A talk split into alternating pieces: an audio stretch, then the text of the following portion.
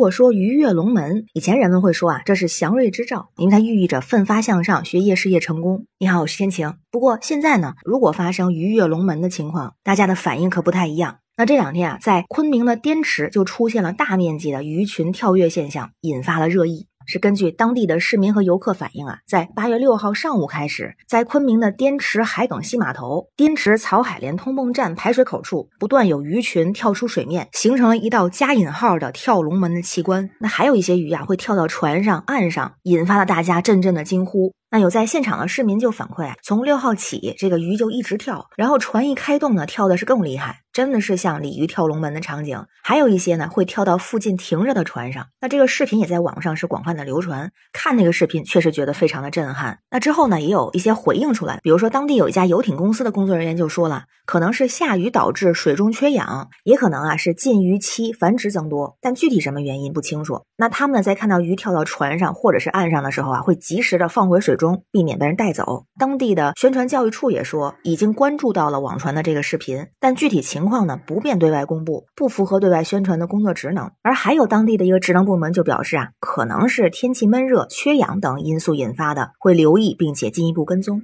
那网友们看到这个消息之后啊，议论纷纷，大家观点非常不一样。有人就说，这可能就是传说中的祥瑞之兆吧。但有人说啊，这可不一定是祥瑞之兆，而很可能呢，这是地震或者自然灾害的预兆，表示担忧。说之前啊，还有能参照的事件呢，比如说在前段时间，在武汉的扬子港和成都的演化池景区，也出现了类似大量鱼儿纷纷跳出水面的场景，就像是沸腾的水烧开了下饺子那样，溅起的水花四起，有的甚至蹦出了一到两米高，持续的时间还非常的长。而巧合的是呢，当时有网友提到啊，说下午的时候，马尔康就发生了三点二级地震，也有不少人联想到近段时间反常。的一些高温暴雨、南北颠倒的现象，还有前几天山东发生地震的情况，就会担心啊，这是不是某种预警？那同时呢，也有很多网友认为啊，这跟地震不一定有什么关系，因为要看看这个鱼是什么鱼。以前咱说鲤鱼跃龙门，但这个集体跃出水面的鱼啊，它不是鲤鱼，那是什么呢？就发现，不管是之前在武汉扬子港，在成都，这个鱼儿的种类几乎都是白鲢。那这次在云南滇池，说是相关专家也进行了现场的调研，也发现这个跳跃的鱼群主要是白鲢。这白鲢有什么特点呢？它是江河性的鱼类啊，它的生物学特性就是对水流刺激敏感，有抢水和集群的习性。也就是说啊，它本身十分的活泼，也急躁，喜欢跳跃，有聚集的特性。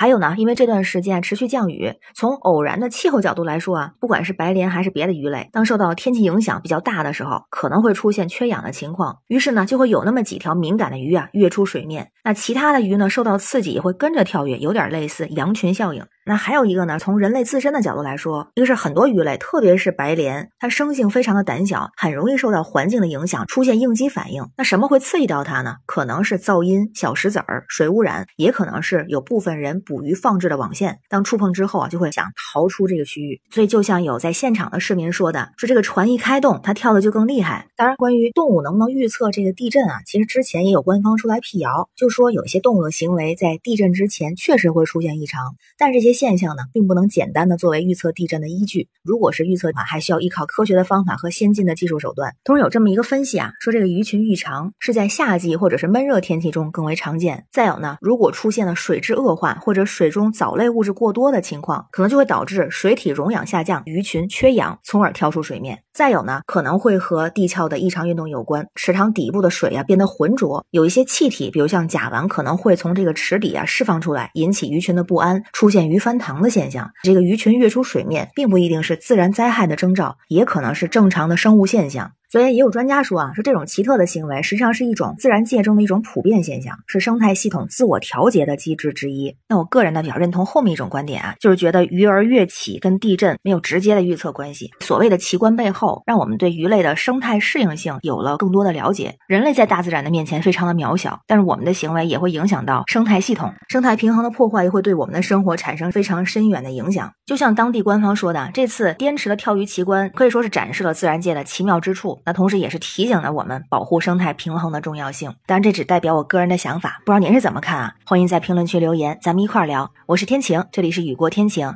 欢迎关注主播天晴，感谢您的订阅、点赞、留言和分享，感谢月票支持，也欢迎加入天晴的听友群，绿色软件汉语拼天晴下划线零二幺四，敬畏自然，保护环境，让我们一起努力，拜拜。